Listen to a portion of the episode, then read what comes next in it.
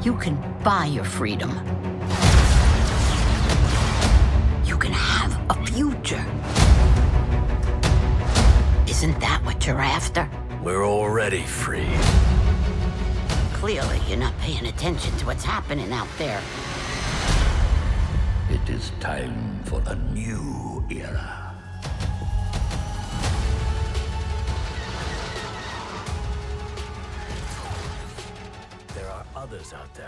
Muy buenas, fraguaseros, fraguaseras. Bienvenidos una semana más al podcast de la Fragua de Vescar, donde en esta ocasión pues vamos a tratar el noveno capítulo de la segunda temporada de La Remesa Mala, que, ha salido eh, el mismo día que estamos grabando. Como ya sabéis, grabamos siempre el, el mismo día o solemos hacerlo el que, que sale el episodio. Eh, hoy tampoco ha podido estar con nosotros Jandro. Yo no pude la semana pasada, pero esta vez pues eh, ha tocado sustitución. Y, y, esta vez pues sí que cuento con, dos colaboradores que, que, ya conocéis de sobra de la fragua y que es una suerte que tengamos por aquí, que son la emperatriz Amelia. ¿Qué tal Amelia? Ronroneos para toda la galaxia. Muy bien, ¿qué tal estáis todos? Y, y, tenemos al gran maestro coleccionista y, y, gran inquisidor Paco. ¿Qué tal, Paco? Hola, ¿qué tal, compañeros oyentes? Pues nada, estupendamente. Aquí dispuesto a, a darle un poquito de cariño a, a la remesa. Pues a, además de verdad, porque es que parece que, que, la serie iba, por lo menos para mí, ¿eh? yo no sé cómo pensáis vosotros, ¿no? ¿no? No sé cómo lo pensáis, pero yo pensaba que esta serie iba a estar más cargada de acción que no es que le falte, ¿no? No es que, no es que le falte acción realmente, pero, pero pensaba que iba a estar más cargada de acción y, más enfrentamiento directo con el Imperio, pero parece que se la están tomando con relativa calma en ciertos momentos, porque ya hemos sobrepasado el, mid-season, que fue además bastante, bastante explosivo en el sentido de, de que nos dio un, una resolución a, ciertas cuestiones de la saga que, siempre nos habíamos preguntado un poco, ¿no? Como era la creación de o sea, la, la, sustitución del ejército clon por los, los reclutas, ¿no? Y aquí volvemos a, capítulos un poco más intimistas, un poquito más centrados de vuelta otra vez en, en el grupo que da nombre a la serie, ¿no? A, la propia Bad Batch, a la propia remesa mala, o, o, a lo que va quedando de ella. Porque en este capítulo lidiamos un poco eh, con la pérdida de uno de los miembros, no la pérdida, no, no, la muerte, sino que se ha ido uno de los miembros de, de la remesa, Echo, ha vuelto con, con, Rex en el capítulo anterior. Y aquí lidiamos un poquito con, con, esa pérdida por parte de los personajes, sobre todo de la, de la que es, yo creo que ya hay protagonista indiscutible. O sea, yo creo que, que Omega es la, la, verdadera protagonista de la serie en el sentido de que es la conductora que, que influye en todos los demás mmm, de una forma o de otra, tanto si es para, para llevarlos en misiones como si es pa, para eh, hacerles sacar un poco ¿no? esos, esos sentimientos que, que muchas veces no, no, no expresan, ¿no? No, no, al fin y al cabo son soldados y siempre son, están un poco metidos en ese rollo de, pues oye, es lo que hay, ¿no? Eh, pero bueno, vamos, vamos me, me, voy a dejar de, de, historias y vamos a, vamos a empezar a, a comentar el capítulo si, si queréis. Eh, nada, tenemos a, a que, que, en este caso la remesa viaja en el Marauder a, a una mina de Ipsium en un planeta que, que, no han especificado, que podría ser cualquiera, en un planeta que, que aparentemente parece árido, ¿no? Con, con, un montón de montañas así de piedra, poca vegetación y cosas así. Y, bueno, vemos que, tienen la misión que, que, les ha encargado Sid de nuevo, eh, que quieran, quieren que excave el, el, Ipsium y que se lo lleve para, para, bueno, para sus movidas, ¿no? Entonces, bueno, tenemos que, que todo el, toda la trama básicamente del, del, capítulo gira en torno a esto. Yo no sé cómo habéis visto vosotros, eh, en, en términos generales, el, el capítulo. ¿Cómo lo veis, Amelia, por ejemplo? A ver, yo, eh, eh, dices tú lo de Omega, que es la que más eh, ha notado la pérdida de eco, y yo creo que en realidad la, perdido la pérdida la, la, notan todos, lo que pasa es que cada uno lo gestiona y que creo que es de lo que va el capítulo, en cómo gestionamos cada uno las pérdidas y los cambios. Yo, mm, por resumir un poco el capítulo, yo podría resumirlo en tres puntos que son el mismo dividido en tres partes.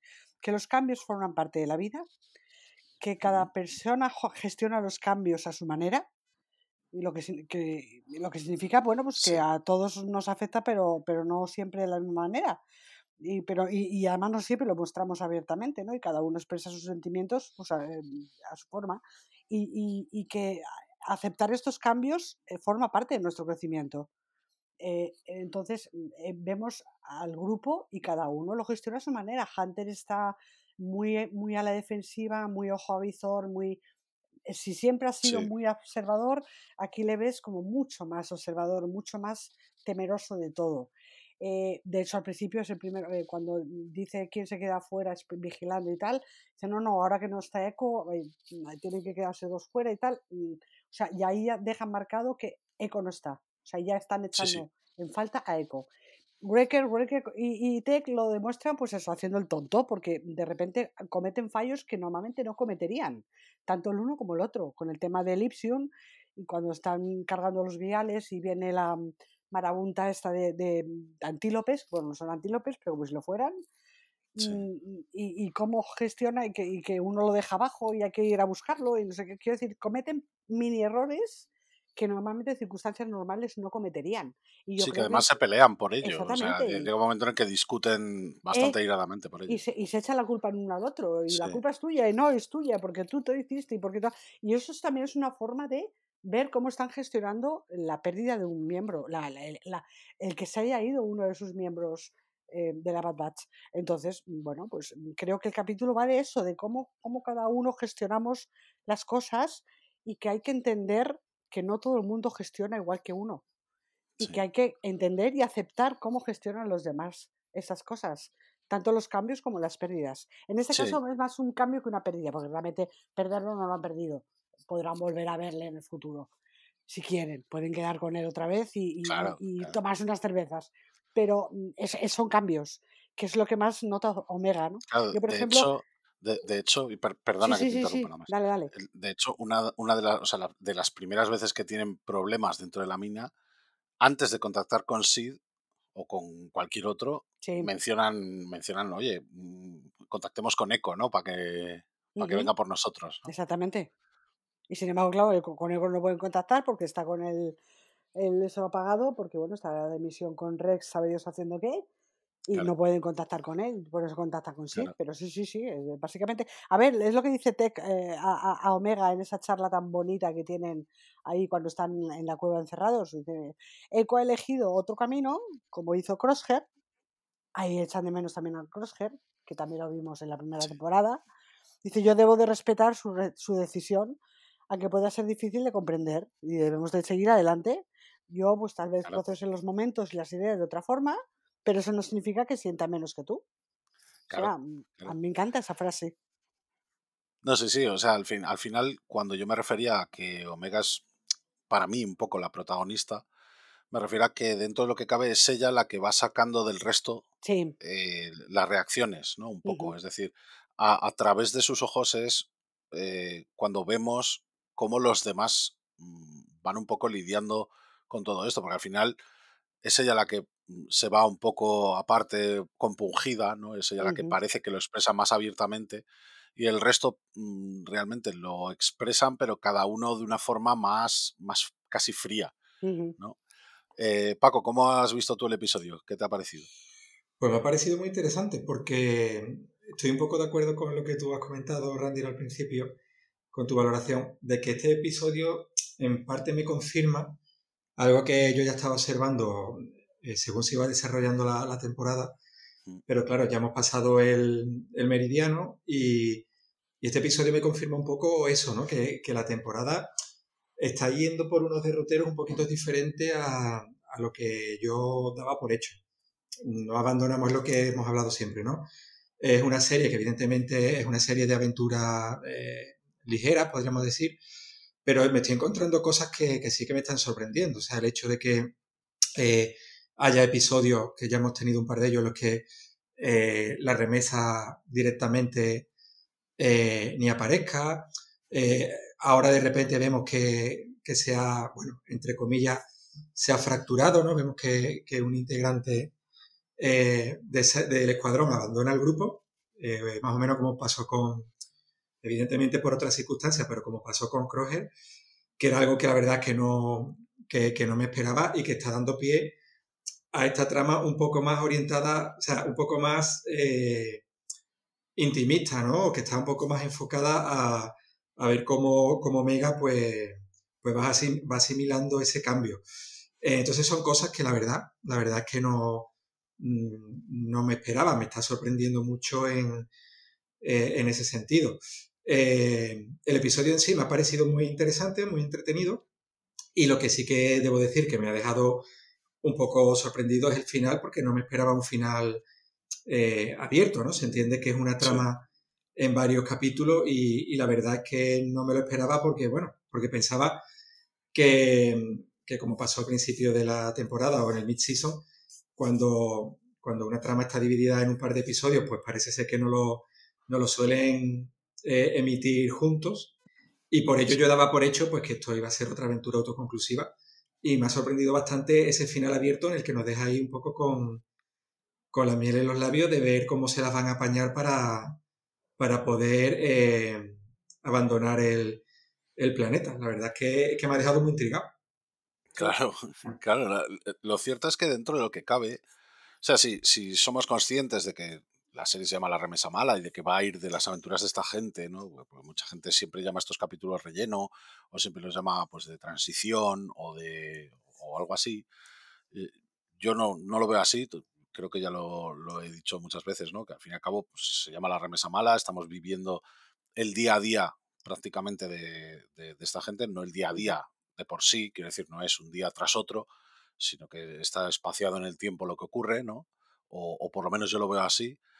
Pero sí que es verdad que, mm, se centran eh, práctica y exclusivamente en ellos en, todos los capítulos y es solamente en momentos puntuales pues donde vemos al imperio, donde vemos eh, a Rampart, donde vemos otro tipo de, tramas que en este caso son las que yo considero subtramas, aunque, aunque parezca raro, ¿no?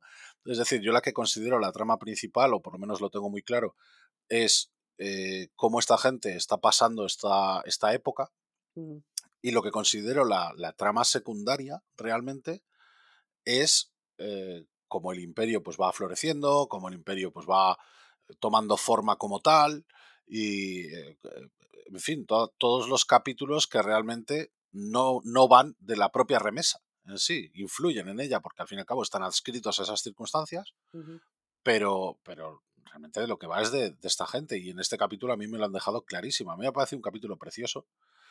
Eh, y, creo que, deberíamos ir comentando también poquito a poquito a medida que vayamos desgranando un poco lo, que ha ocurrido. Porque sí que es verdad que nos deja ciertas sorpresas y además sigue aportando bastante al lore. Es decir, nos hablan, por ejemplo, del Ipsium, ¿no? de este material que, comparte un poco el, término con el Coaxium, ¿no? que nos presentaron en solo.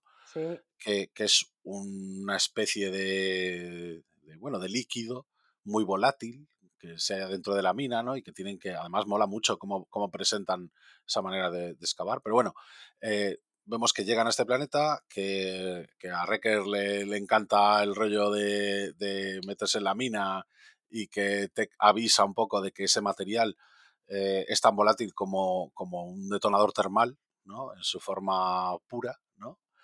Eh, entonces, pues bueno, eh, vemos cómo Omega y Wrecker se quedan eh, vigilando precisamente mm, por, el hecho de que Echo ha abandonado el grupo, ¿no? Y, entran Hunter y, Echo pues para, para, echar un vistazo y todo eso.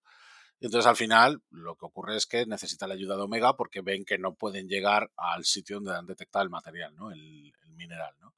Entonces mientras Wrecker se queda solo vigilando, eh, Omega entra con los demás y empiezan pues a, coger un poco de, material, ¿no? Vemos que hay un personaje que aparentemente parece un niño. Sí, parece un chaval. Parece un chaval que está enmascarado, que, lleva un, casco extraño y que se acerca al merodeador en una, en una motojet y que básicamente se la roba. O sea, a mí eso fue el, momento en el que dije, eh, ¿perdona?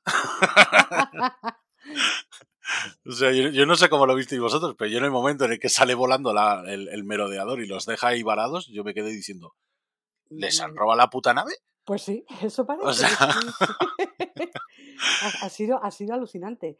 Yo me he quedado también sorprendidísima de decir, "Joder, no puede ser, yo supongo, me imagino, me imagino, yo espero que en próximos capítulos, en el próximo capítulo supongo, porque esto será un arco de dos capítulos o algo así, que en el próximo capítulo volveremos a, volvamos a ver a la nave y la recuperen, digo yo, ¿eh? claro, algún motivo habrá, por supuesto. Sí, seguro. A mí, me ha, vamos, gu- vamos. a mí me ha gustado mucho de esta parte que, que el guion del capítulo eh, está bastante bien hilado, porque yo eh, cuando lo estaba viendo, Mm. eh, digo, claro, digo, ahora son menos, o sea, evidentemente falta un integrante, ¿no? Y, y digo, claro, es que el Greker está ahí vigilando la entrada. Digo, tío, la nave, la nave es que está sola. Digo, qué cosa más Claro. rara. Digo, digo, qué extraño. Me parece, me parecía como, como algo, algo un poco incongruente. Digo, que, que no tengan la nave justamente en un punto en el que Gruecker pueda vigilar la- las dos cosas, ¿no? Me parecía como un poco un, como se suele decir, ¿no? Un, un agujero de guion el que la nave esté ahí apartada Mm, mm, para que se la puedan robar, ¿no? Y, y me ha callado la boca como el propio guion se encarga de incidir en ello porque cuando, cuando ya roban la nave, pues creo que es Stage que dice, tío, pero tú no estás vigilando la nave. Y el otro le dice, es que tenías que haberla, eh, teníamos que haberla dejado delante de la entrada. Y el otro le dice, no, no, es que ahí no se podía aterrizar. O sea, mm, que está bastante bien hilado en el sentido de que te, te está justificando an- ante el espectador que posiblemente se plantee ese tipo de cosas, como ya el propio guion te está explicando, eh, bueno, algo así como tenemos en cuenta esto, pero te vamos a explicar el por qué, ¿no? Me, ha- me ha hecho gracia que cómo lo han justificado todo. Y hombre, sí, Sí. sí, que me ha sorprendido el, el que le hayan robado la nave, pero eh, claro, como, como, tal como comentaba antes, como el episodio termina ahí un poco eh, a medias, pues mm, me ha sorprendido mucho el que, el que no sepamos nada de ese personaje que yo daba por hecho que iba a ser algo así como, bueno, como el enemigo ¿no? de, de esta aventura o, o que iba a aparecer un poco más adelante en el episodio.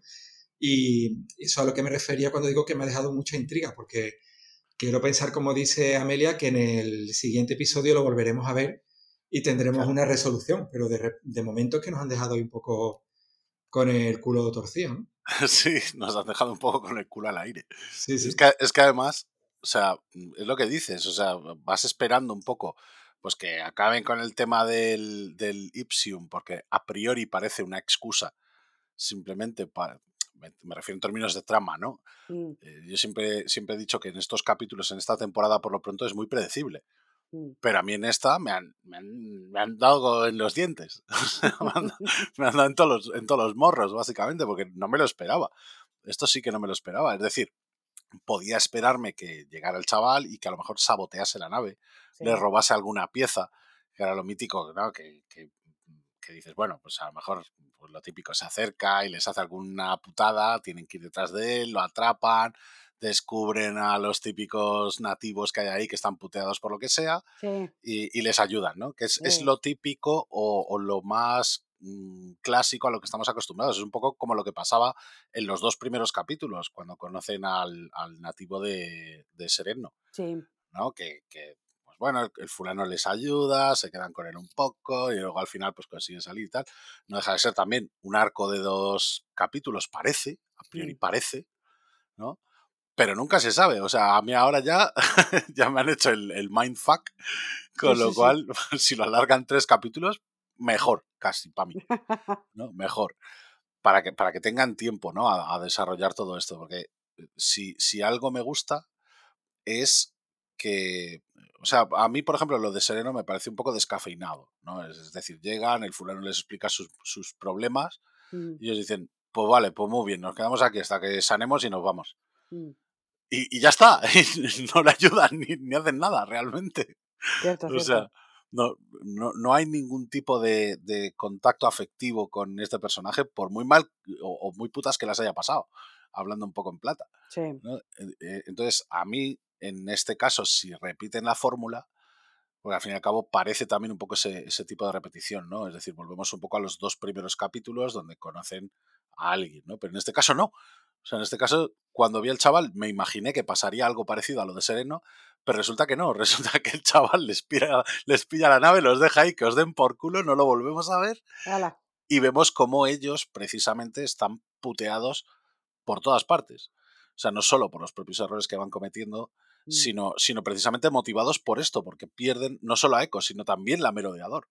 Sí. Entonces se quedan varados ellos en un planeta que desconocen, pero siguen aplicando un poco la, la lógica de- del propio Tech, ¿no? O sea, el- el- la lógica que aplica, que ya lo comentaremos más adelante, el propio Tech cuando dice que hay que seguir adelante. ¿no? O sea, es, por eso digo que parece que es eh, Omega la más afectada por las pérdidas, ¿no? Es decir, mm, pierden, entre comillas, a Echo y Omega se queda devastada la pobre, pierden la merodeador y también se queda puteada y el resto dicen, bueno, pues nada, pues Tech de repente dice, saca el escáner y dice, bueno, detecto un espacio puerto a 40 clics al sur, vámonos para allá porque seguro que ahí hay alguna nave. ¿no? Es decir, como que, joder, habéis perdido vuestra nave y, y a vuestro droide y vuestro todo, o sea, te llevaban allá a Gonki. Sí, sí, sí. Pues nada, se han quedado sin nada. Entonces. Y sin Puki. Puki, Puki Claro. era el, el muñeco. claro, claro, o sea, todo lo que tenían, que era básicamente su casa, Sí. su casa móvil, pues al final lo han perdido. Entonces, a ver, a ver cómo, cómo sigue solucionando esto. Yo espero que, que continúen un poco con, con la tónica de explicarnos qué ha pasado y luego de que ellos, pues, a lo mejor se impliquen un poco, porque al fin y al cabo ya les han tocado en lo personal, Sí. ¿no? Pero bueno, continuando un poquito con, con la cosa, ¿no? Vemos que, pues, eh, consiguen el rollo, les roba la nave eh, y, y se ponen a caminar cuando, cuando Tech les dice que descubre el espacio puerto.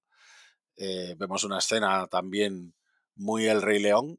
¿no? Donde empiezan a. Hunter mm, percibe ¿no? las vibraciones en el suelo y, y de repente ven que, que por el cañón que van caminando hay un- una manada de, de- de criaturas que son, pues eso, como, como antílopes, ¿no? Como. como. no sé, como gacelas. Sí, yo- es que yo pensé en antílopes porque además es que la escena, eh, aparte que el, el escenario, eh, recuerda muchísimo al cañón del antílope que está en, en Arizona, en Estados Unidos, que además es una reserva de los navajos y demás, y es un sitio muy bonito. Tú buscas en Google eh, el cañón de los, del antílope y ves unas imágenes espectaculares de que se filtra la luz y cómo hace, es un cañón natural precioso, hecho por, por- por el aire, los corrientes de aire y tal. eh, Claro. y al parecer por esos cañones, mm, eh, yo lo poco que estuve googleando antes, eh, al parecer, bueno, pues em, el clima puede influir mucho porque mm, como 10 kilómetros más arriba del, del cañón, si llueve mucho, eh, la tierra filtra ese, ese agua y luego Ah. inunda el cañón. Claro. Entonces hay que tener mucho cuidado cuando se va a visitar este sitio y hay que ir, al parecer, te, te obligan a ir con un guía navajo precisamente, que conoce muy bien la zona y sabe los riesgos que hay, porque corres el riesgo, al parecer, hace en el 97 por ahí, fue la última vez que hubo una inundación de esas, que se inunda entero el camión, el cañón, y, y, bueno, fallecieron varias personas al parecer, y varios turistas.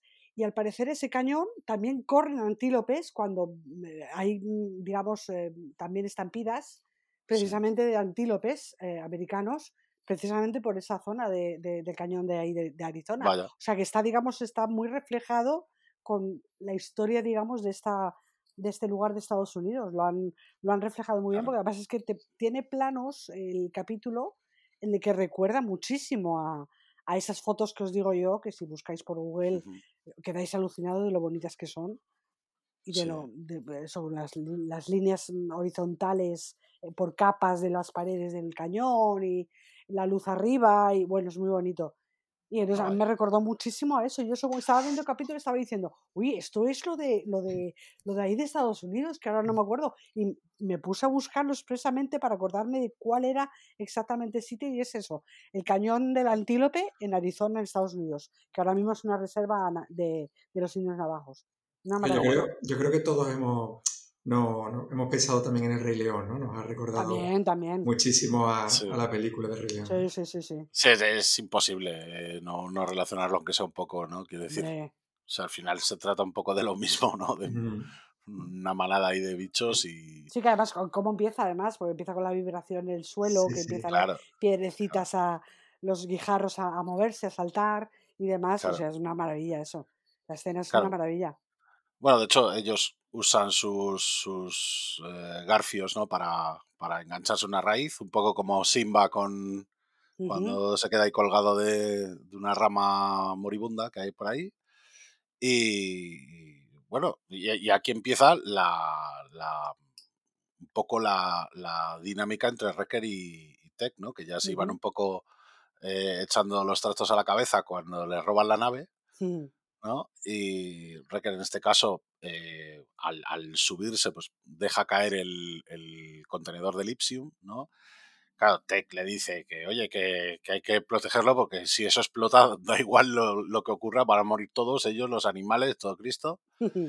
Y entonces Wrecker pues se tira de nuevo ante la estampida, protegiendo con su cuerpo el, el, el contenedor.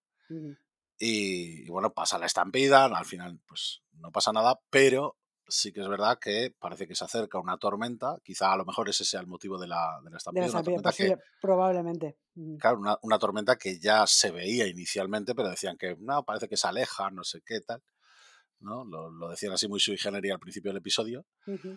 pero que en este caso pues parece que, que- que iba hacia ellos y que, que rápidamente pues empieza a envolverles, entonces eh, Tech con sus sensores ve la entrada de otra mina y, y entran ahí, mm, de hecho es el propio Tech mientras están huyendo el que deja caer también otra vez el, contenedor de, de Ipsium Sí. que eh, es golpeado por un, por un rayo, causa la explosión en la entrada de la mina y los dejan cerrados dentro, eh, habiendo perdido todo el ipsium que tenían y, Ujú. y- y de nuevo, pues otra vez causando esa discusión entre Wrecker y, y Tech, ¿no? O sea, de nuevo vemos como, como Hunter está mm, no en un segundo plano, pero sí más callado, más taciturno, parece. ¿no? Después de todo lo que ha ocurrido. Y vemos que Wrecker y Tech están todo el rato a la gresca, mm, precisamente motivados ya no solo, yo no creo que sea solamente por, por el tema del, del Ipsium, sino también por todo lo que ha pasado. Exactamente. Es decir, ya es un poco la actitud que tienen los dos desde el principio del, del capítulo, ¿no? Igual que un poco la actitud de Omega cuando baja de la nave y la ves ya cabizbaja, Mm, ¿no? Pues ellos están también un poco a la gresca desde, desde prácticamente el principio, desde que, bueno, le roban la nave, básicamente. Eh, Sí, sí. Es más, diría desde que discuten sobre quién se queda de guardia. Exactamente. O sea, es un poco esa, esa dinámica, ¿no? Sí, al final es lo que decimos, la, la, la, la forma que están teniendo ellos de gestionar los cambios. Claro. Bueno, eh, mientras los clones se ponen a quitar las rocas para intentar volver a abrir la, la- la- la entrada de la, de la mina, Omega se da cuenta pues, de que el transpondedor no tiene señal y, y Tech le dice que posiblemente lo haya deshabilitado, el, lo haya desactivado el ladrón. Ujú. Eh, entonces, eh, cuando Omega les pregunta cómo van a seguir la nave, Hunter le responde que en lugar de, de preocuparse por eso, deberían centrarse ahora en cómo salir de la Mm. mina, es decir, las crisis de una en una, por favor, ¿no? A mí, a mí la filosofía de Hunter me mola mucho, ese, ese, ese rollo de las crisis de una en una. Ya nos agobiaremos luego por la nave, ahora vamos a agobiarnos por salir vivos de aquí, ¿no? Eh, entonces, bueno, pues eh, Omega, pues eh, eh, es, es- es lo que decía un poco antes, ¿no? Omega es la que en, esta, en este momento les, les dice, joder, es que el merodeador es nuestro hogar, no quiero perderla como perdimos a Echo, Mm, ¿no? Les dice algo así, ¿no? No, no Sí. recuerdo a ciencia cierta las palabras exactas, pero les dice algo así, ¿no? Que, que dice, yo no quiero perderla igual que perdimos a Echo y todo el rollo. Y entonces, pues bueno, la intentan tranquilizar un poco, pero ella se va y les dice, bueno, que Echo no está aquí, que se supone que somos un, un escuadrón y que mm, Jobá mm, y, y Tech le- en ese, este momento me moló mucho además, ¿no? Tech le, le responde a ella que la remesa mala existía antes de Echo y existirá después de él. mm, O sea, a mí eso es algo que me moló muchísimo.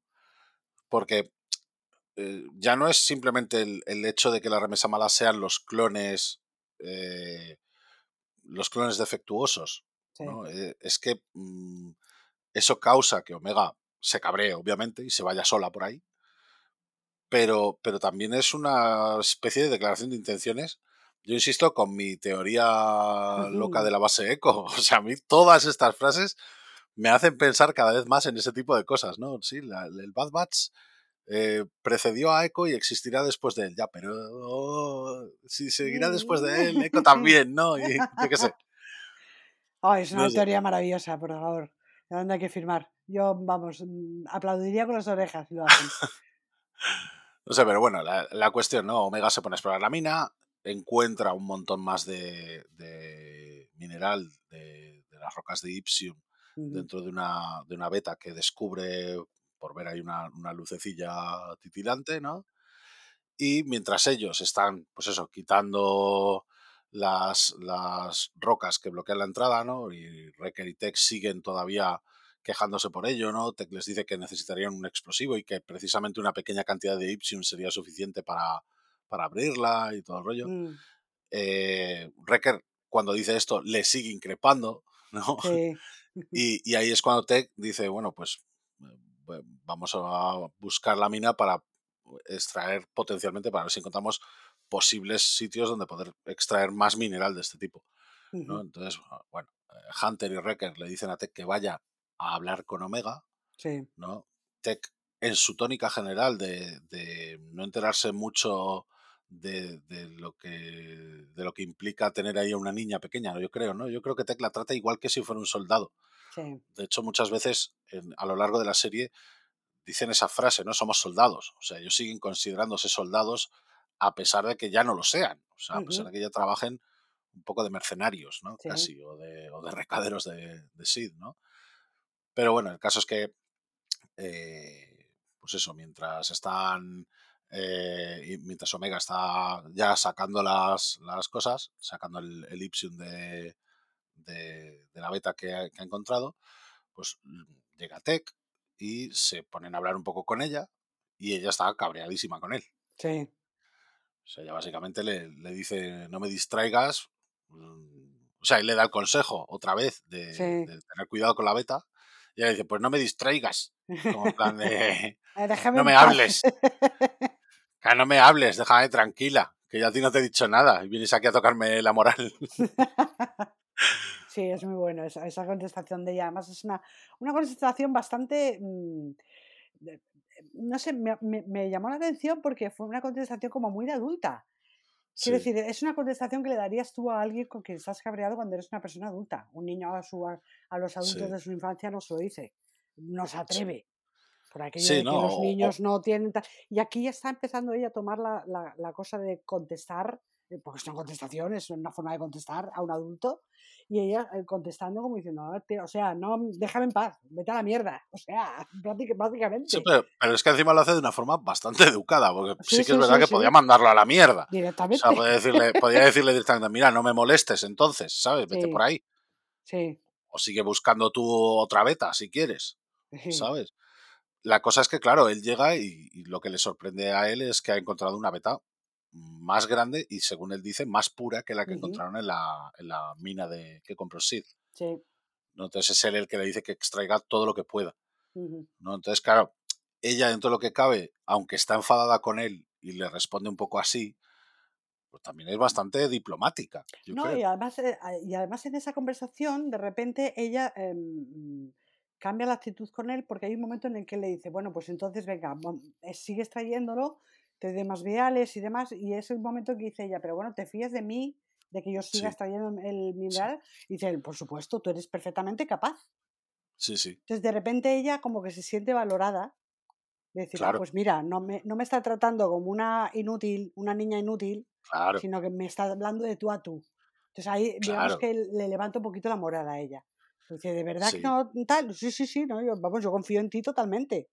Y se lo dice todo, y además como conoce a Tex y sabe que Tex no sabe, no sabe mentir, no sabe decir mentiras piadosas, sino que Tex sí, es lo que es. O sea, Tex es el libro abierto que tú sabes. Si te dice una cosa es sí, que es lo que piensa realmente. Entonces cuando ella ve que Tex le dice así, dice, uy, pues qué bien, pues ella cambia como la cara como diciendo, bueno, pues mira, oye, mm, De hecho, de hecho se nota esa confianza, ¿no? Porque a mí una de las cosas que me faltaba en la serie es que esta, este tipo de relaciones las veíamos más con Hunter, Sí, porque veíamos a Omega colgada de Hunter todo el rato, ¿no? A lo mejor la veíamos también un poco con Wrecker, ¿no? En plan, el, la hermanita menor, Sí. el, el hermano grandote y, y más bonachón y más tal. El primo Y eso lo veíamos mucho. Claro, claro, claro, claro, sí, sí. O sea, el, el- el grandote bonachón al que le confiarías tu vida, Ujú, ¿no? Al que ella- con el que ella inmediatamente establece un, un- un enlace emocional, ¿no? Por, por llamarlo un poco así. Pero con Teki y con Eko no tanto. Sin embargo, en este capítulo hemos visto que, eh, y a lo largo de la serie también, a lo largo de la serie, Eko le ha dado varios consejos también a, a ella. Sí. Y, y vemos que ella siente la pérdida de Eko profundamente, eso lo primero, como demostrando pues que sí tenían una relación más profunda de lo que a lo mejor a priori nosotros hemos visto. Y con Tech es en este capítulo donde, donde a mí me ha encantado el momento que para mí ha sido predecible, ¿no? Lo típico es, es muy predecible verla intentando llegar a la beta más alejada encima del agujero, Sí, ¿no? Con el taladro, sabes que se va a caer sí, o sabes que, que Tech la va a coger directamente, sí. ¿no? En cambio, vemos que se cae. Que es algo que a mí también me sorprendió, porque yo pensaba que es lo típico. Tech al final pues va a saltar, la va a coger y no pasa nada, y consiguen el Ipsin, escapan, y luego ya viene, y luego ya vendrá a lo mejor el tema de la nave, ¿no? mm, Pero no, vemos que se cae. Y lo que me ha encantado personalmente es que Tech ni se lo piensa. No, no, no. Si se sea, estaca es- contra el suelo, me estampo yo también. Sí, sí, Sí, sí. sí, o sea, si, si ella se muere yo también, pero allá voy. Sí, sí. Pues la ve caer y es que ni se lo plantea, o sea, salta detrás, caen en una especie de acueducto, ¿no? Según comentan ellos mismos, ¿no? Ujú, Eh, consiguen, mm, o sea, te consigue llegar hasta ella mientras van por, lo- por el- los rápidos esos, ¿no? ujú. Por la, por la corriente y, y llegan a un sitio donde ya por fin pues, pueden salir del agua y todo el rollo y, y donde ven eh, que, que- que hay una lucecita, ¿no? Como de indicándoles la salida, ¿no? Y mientras, mientras tanto, pues los otros dos siguen quitando rocas, ¿no? Siguen ahí a, a su rollo. Pero Hunter también mola, o sea, también me ha molado mucho el hecho de que Hunter en un momento dado se queda extrañado, como que tardan demasiado, ¿no? Se queda extrañado, se queda así mirando hacia la cueva, ¿no? Y todo el rollo. Hunter a mí me, me encanta por eso, ¿no? Porque es el típico que aquí pasa algo raro todo el Sí. rato. ¿no? Tengo un mal Sí, presentimiento. De, hecho, de hecho, al principio, cuando, cuando le roban la nave, es el primero que se da cuenta. ¿eh? Sí, Sí. sí. Él dice, o sea, él se pone como en alerta y ya después, no recuerdo Sí, quién sí. fue, que dice, hay alguien que dice, esa es nuestra nave, ¿no? Pero, pero él es el primero que se da cuenta que hay algo que, que huele a chamusquina. Sí, sí, es es súper intuitivo. O sea, es, es el, el que el que siempre sabe que va a haber alguna movida, yo creo. Que Sí, sí, siempre sí. ¿no? lo, lo intuye. Entonces, en, es- en este caso es igual. En este caso, pues vemos que mientras Recker está ahí centrado en quitar las roconcias esas, los, los pedruscos esos enormes, eh, Hunter se para un momento, intenta comunicarse con, con Echo y con Tech, no consigue, o sea, con, perdón, con, con Omega. Tech y con Omega, no consigue comunicarse con ellos, entonces ya inmediatamente dice, aquí pasa algo raro. Eh, ¿Qué pasa? Pues que al final encuentran, eh, o sea, consiguen comunicarse, cuando ellos ya salen del agua, les dicen dónde están y les dicen que, que han encontrado una posible salida alternativa y que necesitan el equipo que ellos llevaban antes de caerse. Entonces, pues ellos llegan hasta el sitio, les dicen cómo llegar también.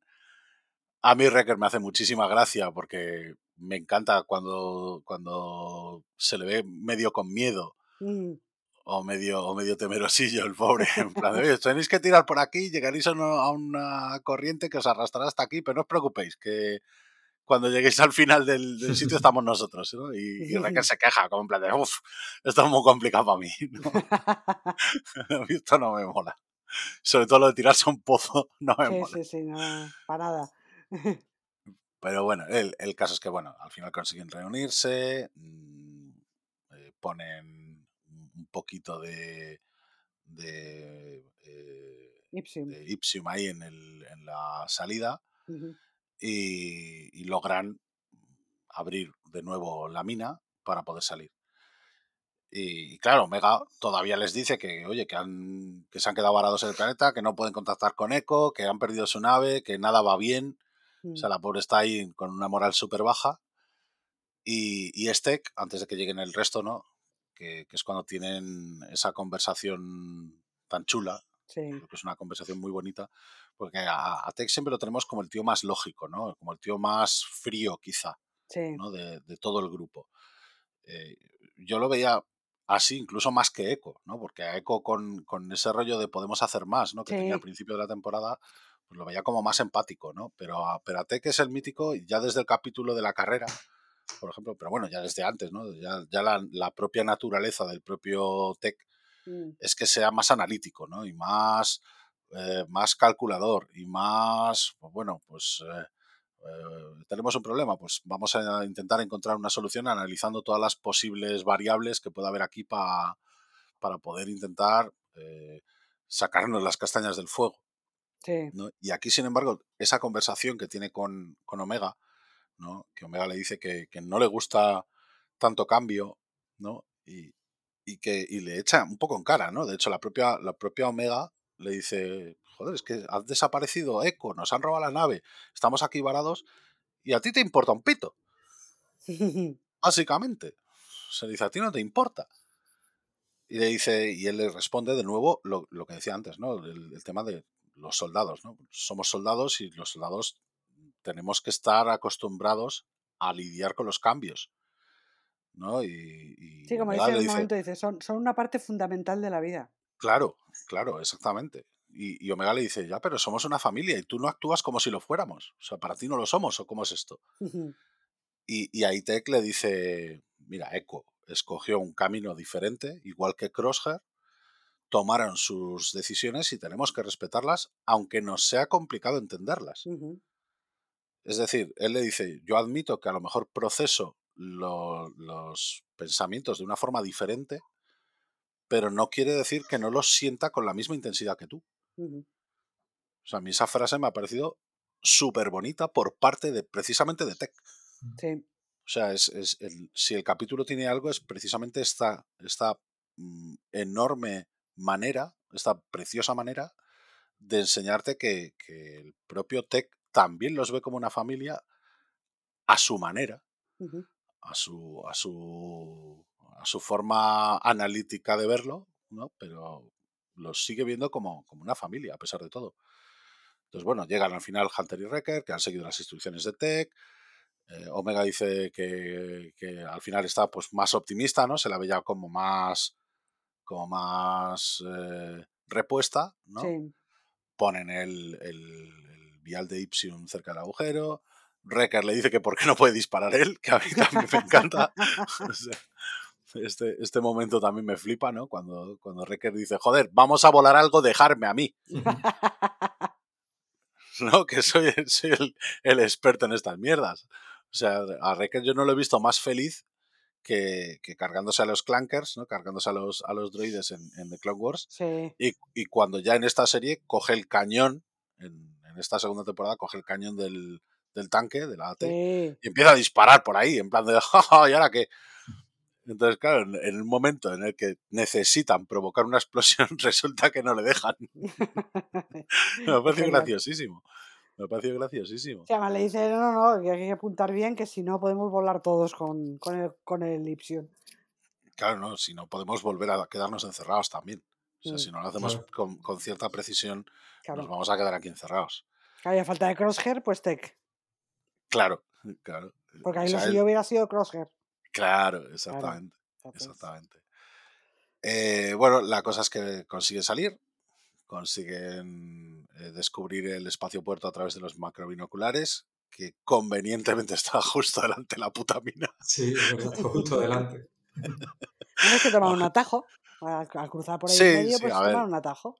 A ver, es lo típico. eh, por- Mm. Yo por eso digo que es predecible, ¿no? Porque al final, vale, te- te- tienes lo de la mina, consigues salir de la mina, tienes la conversación reanimadora con, con Omega, eh, volvéis a estar de buen humor, entre comillas, a pesar de todas las movidas. eh, y bueno, ¿qué queda? Pues queda intentar salir de allí, claro. Claro. Entonces está guay, llegan allí, ven que está todo desierto. A mí esto me, me mola mucho también porque ya nos propone lo que va o lo que podría pasar más adelante. Eh, ven que ese sitio está totalmente desierto, o sea que no queda nadie, está abandonado y, y no queda ni, ni comida, ¿no? Y Recker se queja porque quiere algo más que raciones. Hunter les manda a explorar, como siempre, y eh, Tech se da cuenta de que pueden mandar una transmisión de largo alcance con el array de comunicaciones que hay allí Y, y nada, y llaman a Sid que la jodida, o sea, yo no sé, pero yo, mm, o sea, me empieza a caer muy mal. Sí, la, la- la verdad es que sorprende. Bueno, ya, ya la, la estamos viendo venir, un po- o sea, estamos viendo un poco cómo es. Tampoco es que nos coja totalmente de sorpresa, No, pero, pero es verdad que es, se muestra demasiado. O sea, pasa, pasa del tema. O sea, está- ellos están ahí por, porque ella lo, lo- los envía y en el momento en el que ellos piden ayuda es como que es demasiado fría, ¿no? Sí, de hecho, hay una cosa que me gustó mucho, que es precisamente la propia Omega, cuando le dice, oye, tía, te ayudamos cuando tenías problemas con Roland Durán y te ayudamos con- cuando tenías problemas con Green y Milegi. ¿Qué pasa con tu puto rollo? Hombre. O sea, porque la otra les estaba diciendo, oye, que, buscaron la vida, que vamos. yo, no, yo no tengo la puta culpa de que robaran la nave, básicamente. O sea, un que- poco... pues la poco- señora se, ha- quedado sin coaxium, sin coaxium, sin ipsium, así que Bueno, no, porque llevaban, llevaban, al final llevaron un montón. no, a ver, yo soy la, ba- la Bad Batch y no se lo doy. A fin de, a cuentas no, No. es de, no es de su mina. Hombre, yo, yo les digo, mira, ni es de tu mina y ahora el precio ha aumentado al doble. Hombre, si te gusta claro, bien y si no, se lo vendo a cualquier A otro. la porra, claro. Es que vamos. Yo Bueno. voy a decir, a ver, nos han dado pistas ya en esta temporada en el capítulo de las carreras. Sí, sí, ¿eh? Ya nos dio una pista el, el enemigo, digamos, de, de, de Sid, cuando les dijo a ellos, tened cuidado con esta señora, que no es trigo limpio. sí. Y hombre, que no era trigo limpio lo sabíamos desde la primera temporada, una señora que hacía trapicheos. Pero vaya, mm, ya nos están dando más pistas de que Sid igual no es trigo limpio de verdad. Mm, Claro. Están sembrando, están sembrando el campo para, Sí, sí, sí, para sí. recoger para recoger después, porque es eso, es un par de detalles que, que hace que ya el personaje no te caiga tan bien. Ajá. Entonces, Tal tiene pinta de que de que en algún momento dado va, va a sorprendernos, yo creo, con alguna argucia que, que vaya totalmente en contra de, de los intereses de, de la Bad Batch. Sí. Hombre, yo creo que está claro que es precisamente cuando a Sid le aprieten las tuercas y, y Y cante. precisamente, claro, y precisamente tenga que, Que lidiar con algo que vaya en contra de sus propios intereses. Sí. Mm. Por- es decir, cuando, cuando el imperio vaya a decirle, oiga usted, ¿usted lleva aquí un bar o qué lleva usted? Yo creo que ahí Sid va a cantar la traviata, Sí, sí, sí, sí, sí. básicamente. Entonces, Me, me temo que sí. yo me temo que también. Es decir, vi- visto lo visto, visto esa actitud, ¿no? De, oye, chavales, buscaros la puta vida, no, no es mi problema, Mm. ¿no? Que de hecho, aunque después, o sea, aunque a Omega parece que la convence, ¿no? Parece que le recuerda, oye, tía, te hemos, te hemos salvado el culo y no te pedimos nada a cambio, ¿no? A pesar de eso, eh, a pesar de que la convence y dice, dice, bueno, vale, sí, pero tardaré un par de días. Eso, ya, ya, sí, sí, plan, eh, días, ya, o sea, te la convence a media nada más. Claro, o sea, es en plan de, vale, vale, ya veré lo que puedo hacer, pero no os prometo nada. Sí, sí, sí. Y Mm. búscate la Es un vida. Poco, sí, es un poco como, como vale, pero no me, no me agobiéis, ¿no? Como no me, no, no- no me agobiéis más de la cuenta que ahora, ahora cuando yo pueda, es como que no le presta demasiada atención. Sí, es como en plan de, no sois mi prioridad, chicos, que tengo Sí, sí. muchas movidas en la cabeza y no lo hubierais liado, básicamente. Eh, entonces, bueno, de todas maneras, es obvio que esto también viene eh, de cara a- a- al final, ¿no? Que ya termina el episodio, ¿no? Con, con Tech protestando de que no tiene suficientes raciones, con Wrecker preguntando qué coño van a hacer, Mm. y, y Omega es la que al final les dice, bueno, pues lo, lo, lo solucionaremos como siempre hacemos. Sí, un guiño a lo que Ah. le decía Tex, claro.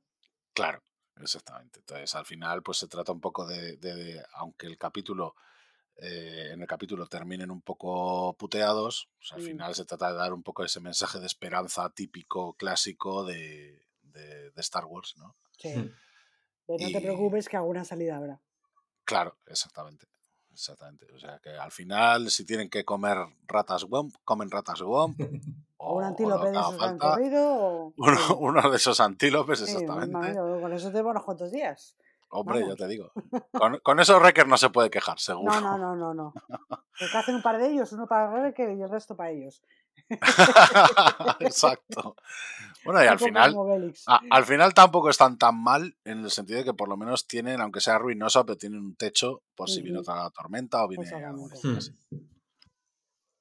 Un buen capítulo. Yo quería destacar Sí. del capítulo, mm, me ha gustado mucho la música, ha sido muy curiosa porque ha sido Sí. muy del oeste, con una guitarra, la flauta y me ha recordado mucho eso. La Sí, verdad de hecho, que de hecho la- todo el entorno, yo creo, ¿no? Sí, sí, Sí. Paco, dale, dale. No, sí, decía que la música lleva varios episodios eh, rayando a mucho nivel. ¿eh? Eh, Sí. Prácticamente Sí, sí.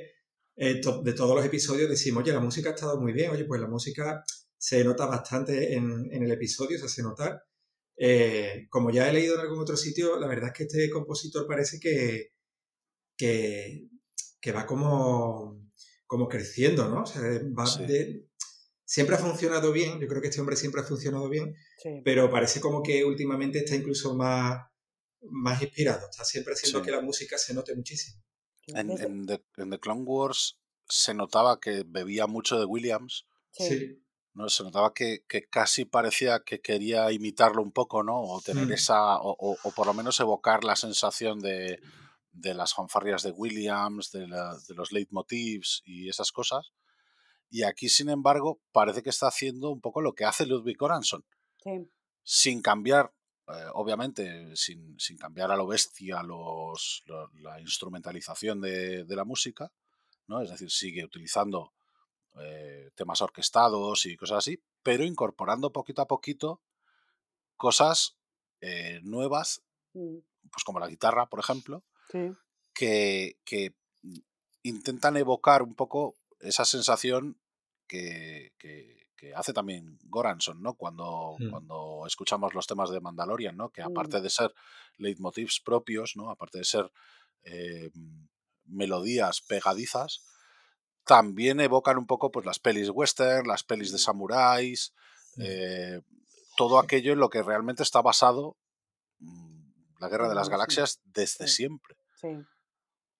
Sí, es que en este caso, yo creo que en este caso eh, Goranson ha roto con una con un, con un miedo, ¿no? Por decirlo de alguna manera, que era, que era el tema de, de hacer música para Star Wars, porque claro, Claro. veníamos, veníamos de las películas, John Williams siempre se ha encargado de, de las películas, y, y bueno, aparte de, de las series de animación, pero en el medio, digamos, eh, de live action, eh, Sí. cuando yo recuerdo que cuando eh, se confirmó que, que, la, que John Williams no iba a encargarse de componer música claro, para, para películas que no fueran los episodios, digamos, centrales de la, de la saga, o sea, cuando se confirmó sí, que Rogue One iba a contar con un compositor diferente, sí, yo me acuerdo que había un miedo de decir, hostia, es que es la primera vez que yo voy a ver una película de Star Wars donde John Williams no está escribiendo la partitura. sí, Pero bueno, eh, al final entró en eh, entró Michael Giacchino, que siempre se ha dicho que era algo así como el discípulo de Williams. Sí, Mm, Giacchino tiene mucho de John Williams, entonces, entre comillas, bueno, pues tú decías, mm, es continuista, ¿no? No va a ser un sonido mm, muy diferente al, al de Williams, salvando las diferencias. Pero claro, es que Goranson yo creo que ha roto ya ese miedo a decir, mira, eh, John Williams no va a ser, vamos, presuponemos, lo mismo nos da la sorpresa porque, aunque hace poco cumplió los 91 años, Mm, eh, ahí está el hombre que, que sigue tirando para adelante. Lo mismo nos da la sorpresa, pero bueno, en principio, sí, este hombre no va, Jones. no va a componer, efectivamente, efectivamente, por ejemplo, pero en principio se presupone que no va a volver a componer para Star Wars, pues bueno, tenemos que saber que a partir de ahora mm, tenemos que contar con una serie de compositores diferentes que van a hacer una música diferente. Y a pesar del miedo que había, mm, yo creo que Corazón demostró que, que, que en Star Wars eh, hay cabida para música de calidad más allá de la de Williams. Y creo que ya por ahí es por donde estamos viendo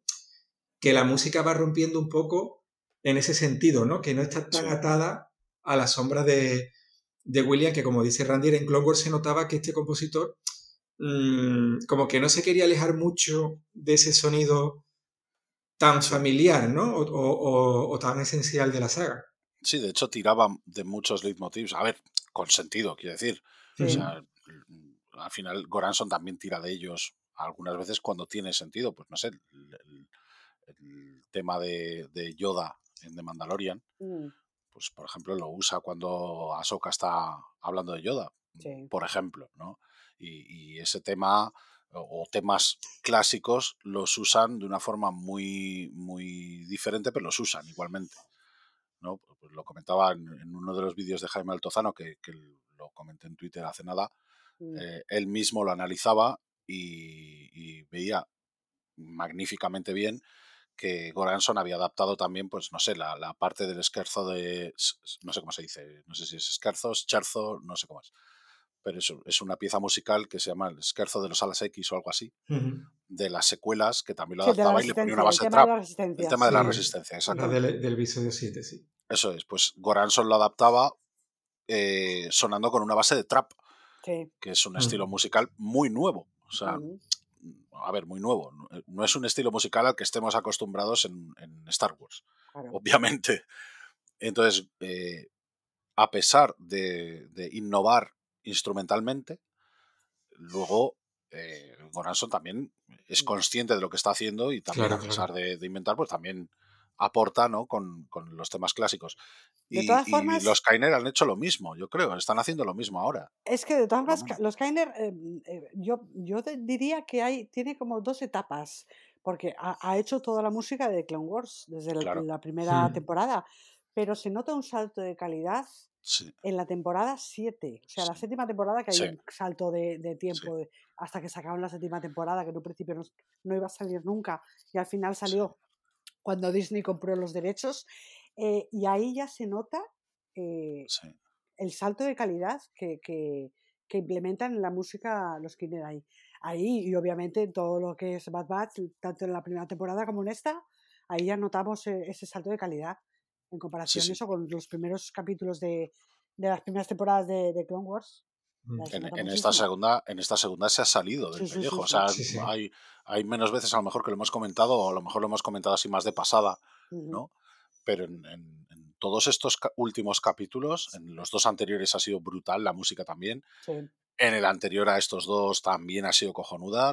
O sea, el de la carrera me ha encantado también. Mm. O sea, tiene momentos en los que realmente se nota que la influencia de Goranson a la hora de liberarse un poco sí. de, como decía Paco, ¿no? de la sombra de Williams, le ha venido bien para evolucionar un poco como compositor quizá al, a- al- al propio Kainer, porque lo estamos viendo. Es decir, ahora en, en el ambiente que nos ha ofrecido en este planeta de este último capítulo, eh, es esto, o sea, ha incorporado elementos nuevos como, el- como el- esa guitarra que, que realmente lo que hacen es un poco lo que intentaba Williams con sus medios.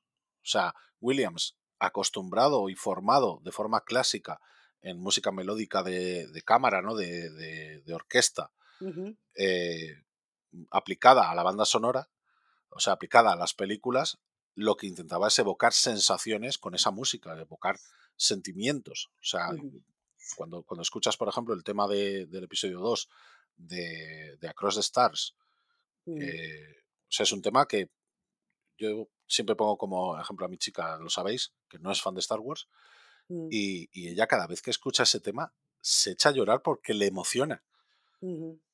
Ya, le- ya le pasó cuando se lo puse antes de, que, de, de ponerle la peli. Porque claro, claro, yo los tengo, yo los temas los tengo puestos por aquí en Spotify cada dos por tres. sí. Entonces ella escuchó ese tema y me dijo, pues este tema es precioso. O sea, y no sé por qué me encoge el corazón. ¿Sabes? Pero, pero no lo sabía asociar. Pero claro, cuando vio la peli y vio de qué era, ya dijo, no puede ser. Entonces, claro, ahora cada vez que lo oye, Sí, llora como una magdalena. claro. Eso es lo que consigue Williams. Y eso es precisamente lo que intentó evocar Goranson también. A su manera, porque al fin y al cabo lo que está haciendo es eh, expresar con la música las sensaciones, los sentimientos de Grogu y de Din, Jari. O sea, de los dos personajes. Y en este caso, Kainer, yo creo que eso ha visto que ha funcionado muy bien y ha dicho, joder, pues a lo mejor no tengo que tener tanto miedo de, de probar Sí, y de intentar ir en esa dirección, de evocar más que imitar a gente que consigue evocar. Y eso yo creo que le ha venido fantástico. Sí, sí, a sí. él y a nosotros, porque, claro, vemos los capítulos y decimos, hostia, qué guay. Y lo disfrutamos más, claro. Claro, exactamente. Bueno, no sé si queréis comentar alguna cosilla más, chicos. Vamos por cerca de una hora de, de podcast. Hmm. Hemos terminado ya el, el capítulo y no sé si, si queréis comentar alguna cosilla más sobre la serie o sobre alguna noticia que hayáis visto por ahí que os haya molado. Nada, yo, yo quería simplemente decir que, que eso, que, que parece que no, ¿no? Porque pasa las semanas muy rápido y lo que en principio tú decías, madre mía, 16 episodios por temporada, ¿no?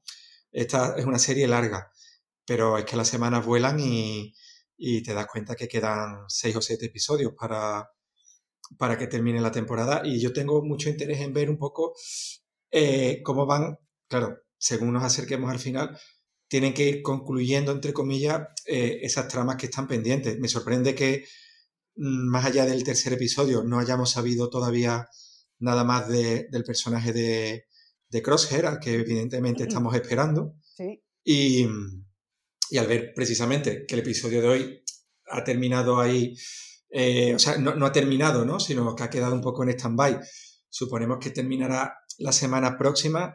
Nos plantamos en el episodio 10, quedaría 11, 12, 13, 14, 15, 16. Bueno, quedan unos cuantos, pero veo, veo como que va transcurriendo el tiempo y, y tengo un poco de inquietud en ver realmente cuál va a ser el plato fuerte de, de la temporada. Porque aunque es verdad que hemos tenido episodios muy, muy buenos, bastante buenos, pero, pero sí que me tiene, me tiene bastante intrigado. Yo diría que estoy más intrigado que incluso a estas alturas de, de la, primera, de la primera temporada de la serie.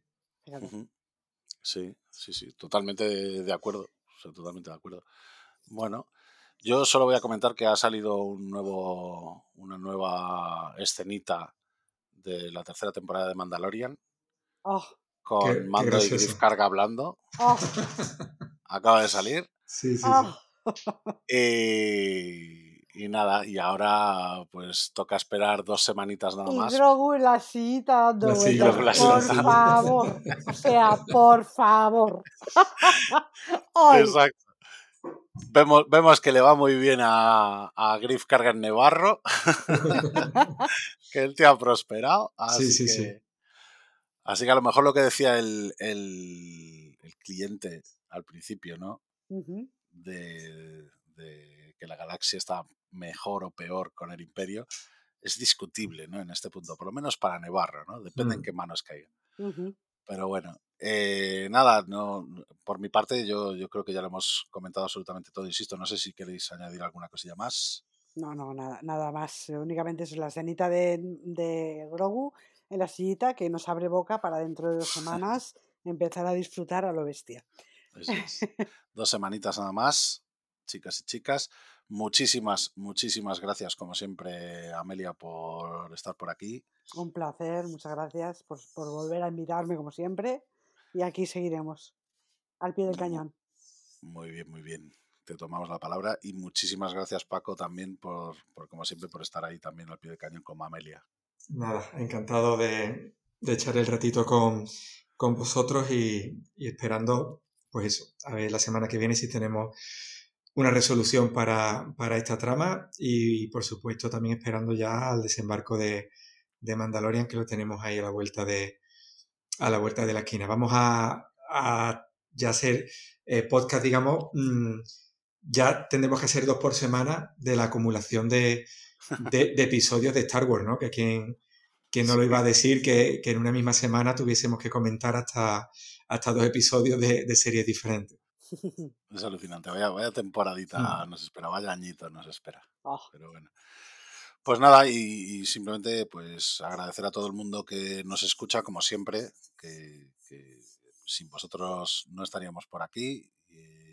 Muchísimas, muchísimas gracias a todos y perdonad que, que siempre dé unas diatribas aquí gigantescas. Eh, sin más, pues nada, quedamos para la próxima semana. Siguiente episodio, 2x10 de, de Bad Batch. Y, y nada más. Así que de nuevo gracias y que Frog Lady os acompañe.